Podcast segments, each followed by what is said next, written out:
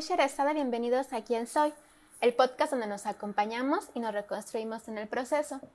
Pues de nuevo, iniciando el capítulo, pidiéndoles que se suscriban a los canales de Spotify, de YouTube, para que hagamos crecer el grupo de podcast.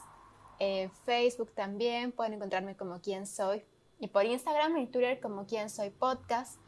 Y también eh, quería comentarles que ya llevamos con este ocho capítulos en los cuales eh, me siento muy agradecida porque pues aún no tenemos una audiencia muy grande que nos esté escuchando, pero realmente he tenido respuesta de las personas que lo hacen. Eh, algunas personas me han contactado, me han dicho lo que les hace sentir el podcast, em, con qué se quedan, cuáles les gusta más. Y agradezco mucho estos comentarios, de verdad.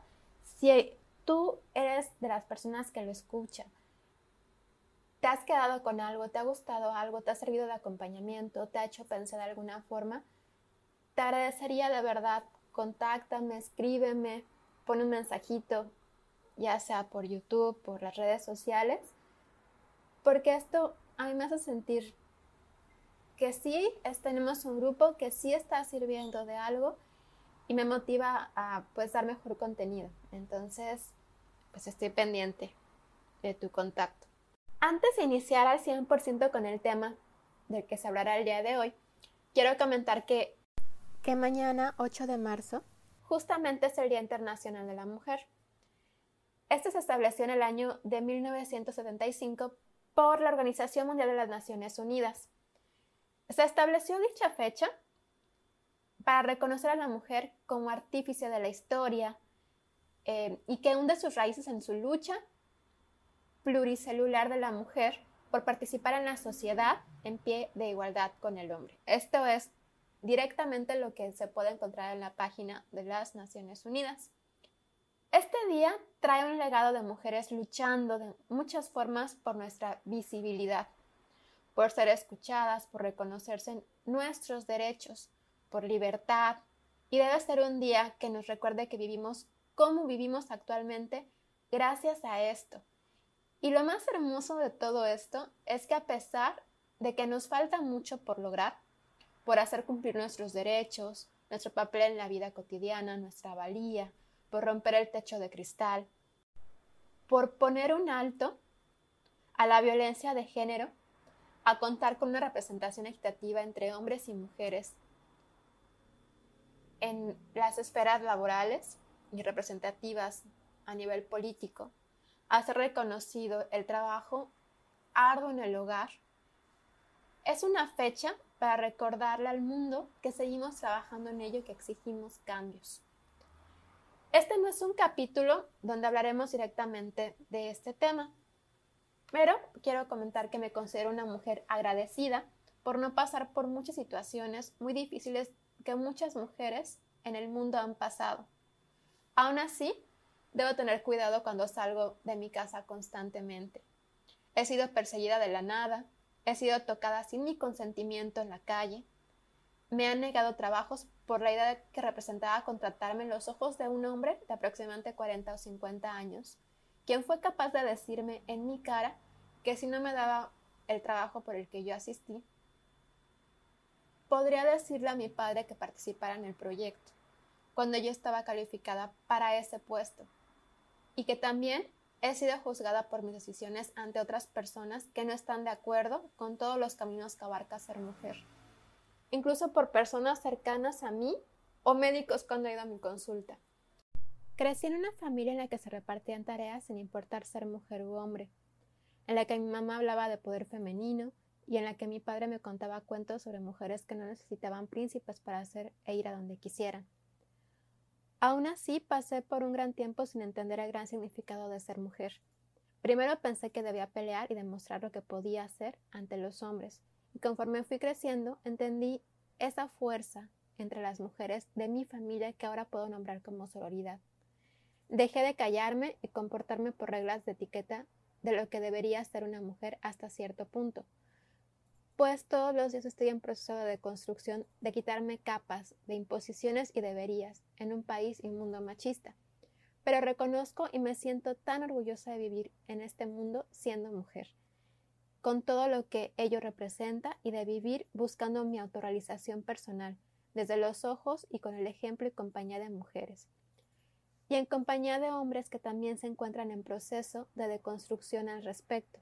Y por lo mismo, quiero que sea más fácil para las futuras generaciones donde no muera una persona solamente por ser mujer. Dando mi perspectiva con respecto al Día de la Mujer, creo que es momento de mencionar el tema del capítulo del cual tratará el podcast. Y es tener hijos o no tener hijos. Y si algunos se preguntan qué tiene que ver esto con el Día de la Mujer, pues justamente quitarnos el peso de la imposición social de que una mujer nace para y con el propósito de ser madre solamente. Creo que quitándonos este peso, entonces eres libre de decidir si quieres o no quieres tener hijos con tu pareja y que en algunos casos no es si quieres o no, es si puedes o no, y hay un mundo enorme de razones para y por vivir como mujer en estas situaciones. Realicé una investigación de artículos científicos con un prisma de perspectivas al respecto, para no sesgar el capítulo con mi opinión personal solamente, pero sí tratar de dar una respuesta que disminuya estas ideas impuestas a fin de cuentas, cada persona y cada pareja es quien libremente debe tomar decisiones sobre cómo quieren vivir. Y me disculpo porque al encontrarme en el proceso de deconstrucción, puede que no conozca ciertos términos especializados o sesgue perspectivas más correctas para manejar esto. Pero sí considero importante expresarlo porque es un tema que se calla normalmente y que es necesario hablar. Primero me gustaría hablar de la reproducción más allá de una perspectiva biológica. Este término hay que entenderlo como un proceso social en el que las personas que participan en la reproducción se asuman como responsables de derecho en cuanto a la decisión libre de tener hijos o no, del número de hijos que desean tener y por lo tanto toman el control de su sexualidad. Entonces, este es un concepto ligado a responsabilidad y toma de decisiones, y que en muchas situaciones no sucede de esta forma. Lerner explica este concepto como una construcción social que expresa y refleja categorías y significados de la cultura en la que se vive, siendo entonces un proceso amplio, complejo y dinámico, es decir, cambiante. Existe una diversidad de relaciones sociales, donde intervienen las interacciones, transacciones, negociaciones conformadas entre mujeres, entre hombres y algunas veces incluso entre actores sociales. Igualmente ligado a las condiciones materiales de vida, económicas, a la diversidad sociocultural, a las normas institucionales, que han sido y son cambiantes en el tiempo y de acuerdo a la sociedad en la que se vive. Entonces, de acuerdo a esto, lo principal es quedarnos con el tema de que reproducción tiene que ver más allá de la parte biológica, al menos en el hombre, es una construcción sociocultural y está influenciada directamente por dónde vivimos, por la situación económica, por las interacciones que hay. Un poco más adelante vamos a hablar del concepto de construcción social para que quede más claro. En nuestra sociedad, entre el hombre y la mujer se le otorga principal responsabilidad entonces a la mujer en la reproducción, anticoncepción y el cuidado de los hijos. Esto proviene de un papel de, en cierta forma, subordinación y dominación por el que ha pasado por mucho tiempo la mujer directamente por el hombre en diversas esferas de la vida y por lo mismo las instituciones actualmente y programas están más enfocados en temas de reproducción directamente hacia nosotras. Y esto es una influencia directa de estereotipos de género, donde se consideran papeles específicos de lo que debería ser un hombre y lo que debería ser una mujer. Y sin embargo, con la introducción de la mujer en el mundo laboral, esos estereotipos están cambiando hasta cierto punto. Por eso se habla actualmente de la importancia de la corresponsabilidad de la pareja, que es un término que también habíamos hablado en el capítulo anterior. Y en el tema familiar, reproductivo también, en el tema del plan de vida y por lo mismo decisión sobre la maternidad y la paternidad. Por lo tanto, la sexualidad y la reproducción desde la perspectiva masculina tiene que ver con las identidades que se les asigna y su forma de ver la vida, donde se les dificulta entendimiento de asumir su propia responsabilidad y la responsabilidad en conjunto, tomando en cuenta el papel asignado socialmente al hombre y en este caso también a la mujer. Al hombre se relaciona con mayor responsabilidad en el papel laboral afuera de su casa y a la mujer el de la maternidad, cuidado del hogar, aún integrándose al mundo laboral. Son procesos, entonces, como ya mencionaba, complejos, en los que se negocian identidades y posturas ante la vida, donde se generan contradicciones entre lo individual y lo social, llegando aún más a dificultar la equidad de las responsabilidades sobre el plan de vida de la pareja.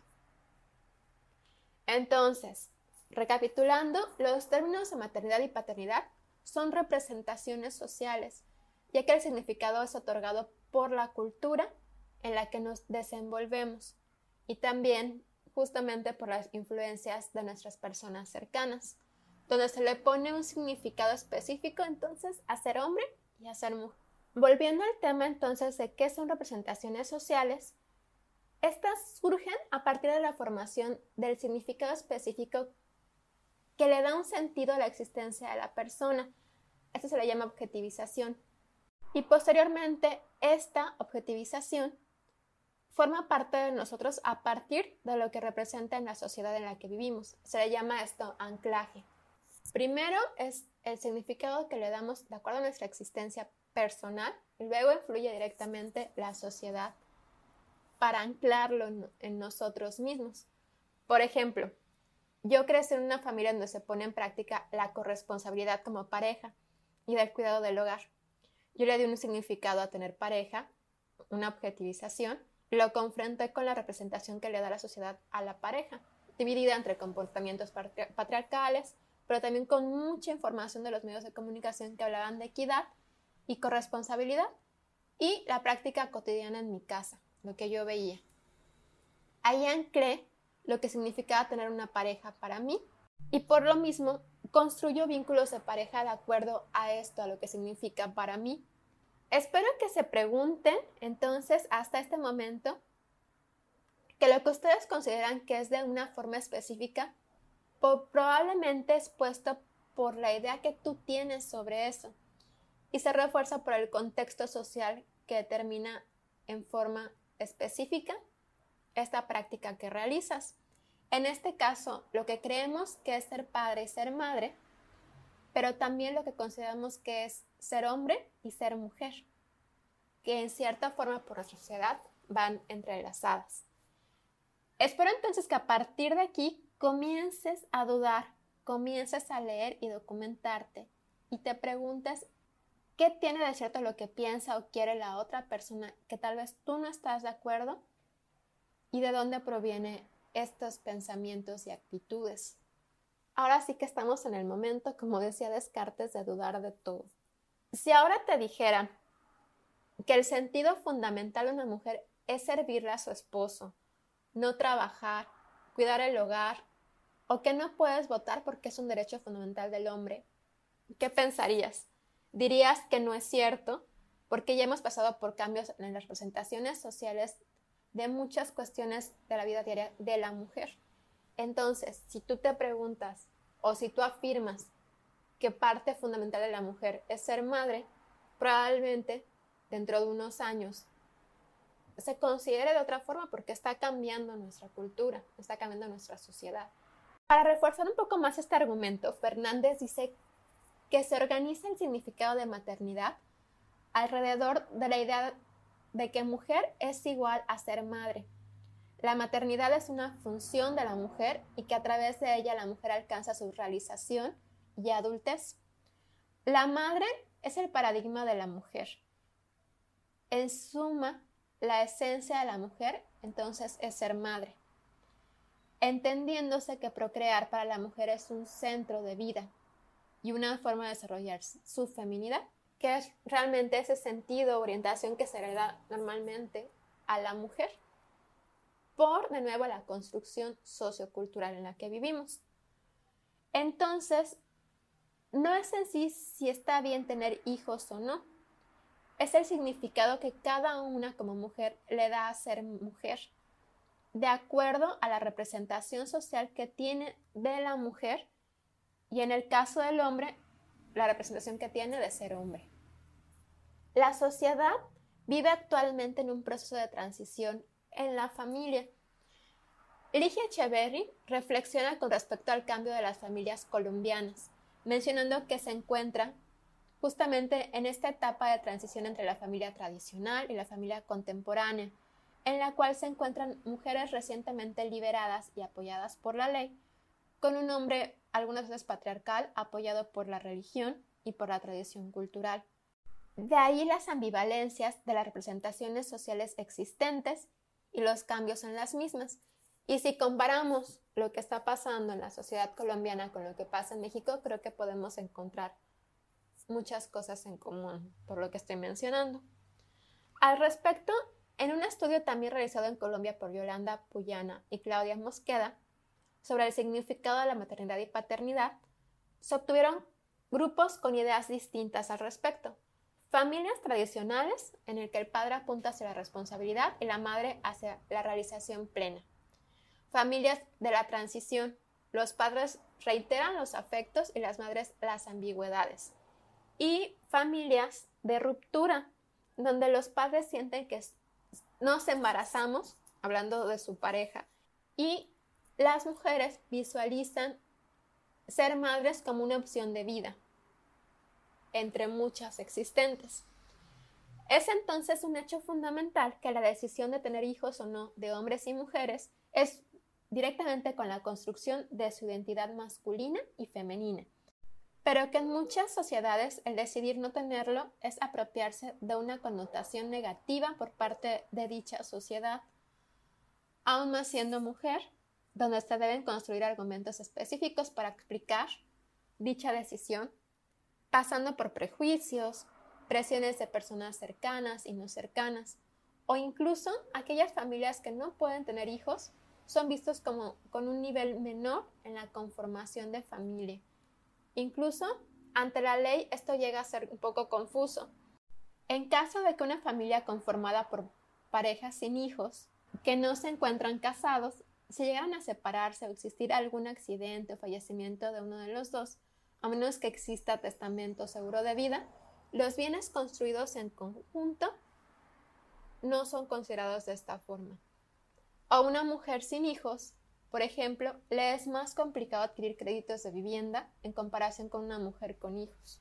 Es necesario tomar en cuenta que la autorrealización y felicidad, como ya se ha hablado en otros capítulos, tiene que ver con la coherencia entre lo que vivimos y lo que deseamos o queremos vivir. De ahí la importancia de trazarnos metas y prioridades. Por lo que determinar que una pareja o de forma individual no pueden o serán felices por tener o no tener hijos no es determinado por el instinto materno-paterno o las necesidades de reproducción. Tiene que ver con el autoconocimiento y sentido de vida que se traza. Si mi pareja y yo decidimos no tener hijos, y conforme vamos avanzando juntos en distintas etapas de vida, mantenemos esta decisión de acuerdo al plan de vida que nos trazamos, donde se plantean opciones de la forma en que se quiere envejecer y trabajar para ello. Entonces se habla de autorrealización y de felicidad. Y en cambio, si de repente uno de los dos cambia de parecer y el otro no, y no se llega a algún acuerdo en conjunto, entonces no habrá autorrealización personal a la larga para alguno de ellos. Y es válido igualmente cambiar de opinión a lo largo de nuestras vidas.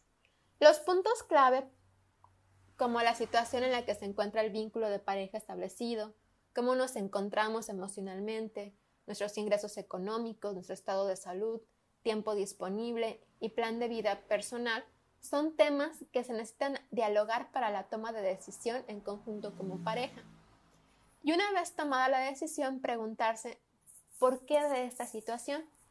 E incluso si se desea ser padres, es importante preguntarse por qué ya que alrededor del deseo se forjan expectativas de cómo se desea que sea el hijo o la hija, expectativas que también van entrelazadas con construcciones sociales. Y estas expectativas intervienen en la vida intrapsíquica de nuestros hijos. E incluso el cómo el hijo no cumple estas expectativas puede dañar el vínculo entre padre, madre, hijo. Y con esto no me refiero a que es mejor no tener hijos. Es si es parte de tu plan de vida, ejércelo de forma responsable, en corresponsabilidad y rompiendo las expectativas o fantasías de cómo quieres que sean tus hijos. A través de mis padres y mi hermana, por ejemplo, he logrado ver lo hermoso de esta decisión de tener hijos y lo hermoso de cómo los padres pueden apoyar en la construcción de la identidad del hijo, la hija y de su autoestima. En cambio, he visto situaciones donde hay tantas expectativas que no se llenan que llega a ser muy frustrante deteriora la relación entre la familia. Y aún viendo estas formas hermosas de ejercer la maternidad de la que estoy hablando y paternidad, tengo el recuerdo a los 15 años en una banca de mi escuela donde decidí que no quería tener hijos. Conforme fui creciendo, me fui preguntando dónde estaba mi instinto materno y la verdad es que nunca lo encontré. Incluso pensaba que no me gustaban los niños hasta que comencé a trabajar relacionándome con ellos, provocándome sonrisas y admiración de cómo piensa, cómo son los niños.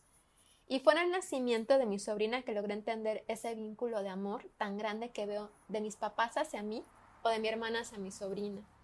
Pues yo lo siento también como tía. Un tiempo tomé la decisión de no tener parejas porque sentía que me movían de mi plan de vida hasta que conocí a mi pareja actual. Ahí aprendí que somos un equipo y que aunque muchas veces fuimos hacia sentidos opuestos de la vida, construimos actualmente un plan juntos. Y en él sostuvimos la decisión de hasta ahora no querer tener hijos. A nivel personal, me siento poderosa por ser mujer y fortalecida con una familia que me enseñó que puedo hacer y ser quien yo quiera, y he conocido mujeres que me han mostrado de una u otra forma que hay maneras distintas de vivir la vida en esta época donde la sociedad está cambiando. Pero igual en muchos otros momentos de mi vida he sido juzgada, cuestionada, incluso me he preferido callar y no decir que no quería tener hijos para no causar problemas.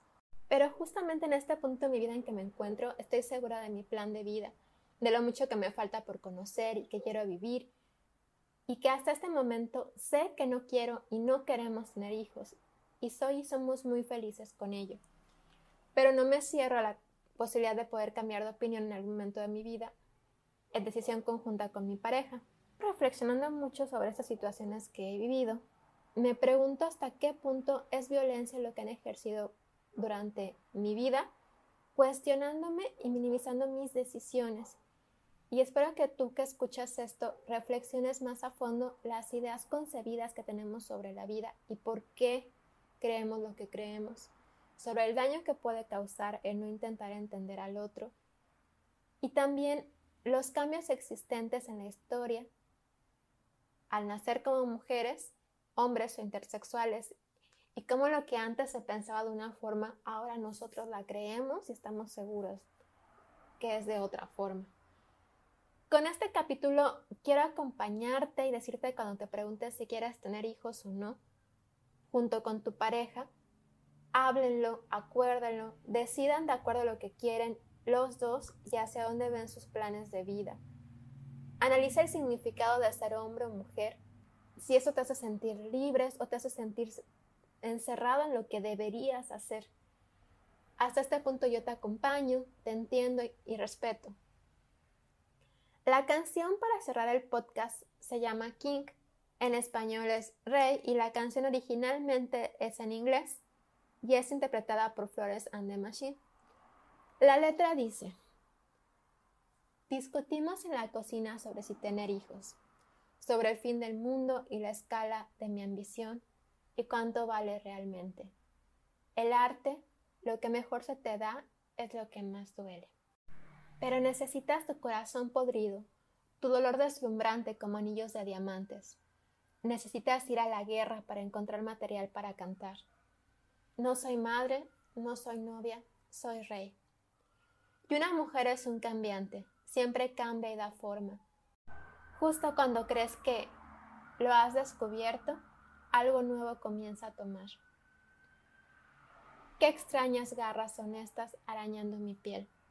No soy madre, no soy novia, soy rey. Esta letra trae muchos significados desde los procesos como mujer de encontrarnos más allá de aquella representación de lo que se nos dice que es y que es una lucha interna y una lucha contra el exterior. Y cómo puede sonar ser egoísta, elegir otros caminos, pero son caminos hacia uno mismo. Esta canción puedes entenderla textualmente sobre alguien que elige poner su profesión, el amor por lo que hace por encima de tener una pareja o de tener hijos, pero creo que dice mucho más allá de ello. Me recordó una escena de una película de Scarlett Johansson que se estrenó hace como dos años, que se llama Historia de un matrimonio. Justo había una pareja en el proceso de divorcio y lo difícil que puede ser esta situación. Al final de la película, y perdón por el spoiler, el ex esposo lee una carta que le escribió a su ex, pero que no se atrevió a leerle cuando está, justamente está en el proceso de mediación. En ella habla de lo que vio en su ex esposa, que hizo que la amara. La describió como la mejor madre, la que se encargaba de todo, incluso de él, cómo le apoyaba en el trabajo, pero nunca habló del amor y admiración de otras esferas de su vida. Ella era actriz, pero puso en pausa esta parte mucho tiempo. Y esto me hizo darme cuenta del papel que se nos impone, la parte que se ve donde lo último que se nos permite es desenvolvernos en aspectos personales más allá de ello o hasta cierto punto. No significa que todos deben elegir no ser madres, padres o esposos. A lo que me refiero es que somos más y no deberíamos sentirnos culpables ni juzgados por ello. Saben, el año pasado, en un punto de mi ansiedad por trabajar, estudiar, organizar cuestiones del hogar y aparte tener que verme bien en el proceso, perdí hasta el tiempo de poder mirarme a mí misma en el espejo de poder escucharme poder ser, encontrar respuestas u otros caminos personales, repitiéndome a mí misma que debía poder con todo. Y no es cierto, no debemos demostrar nada. Necesitamos mayor corresponsabilidad, quitarnos capas de imposiciones e ir hacia nuestra felicidad. Y esta es mi forma de abrirle un camino más fácil a las futuras generaciones.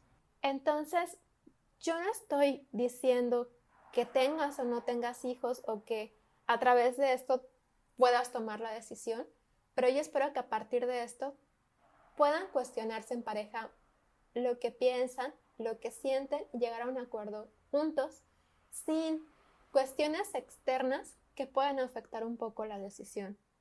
Con esto concluimos el capítulo de hoy.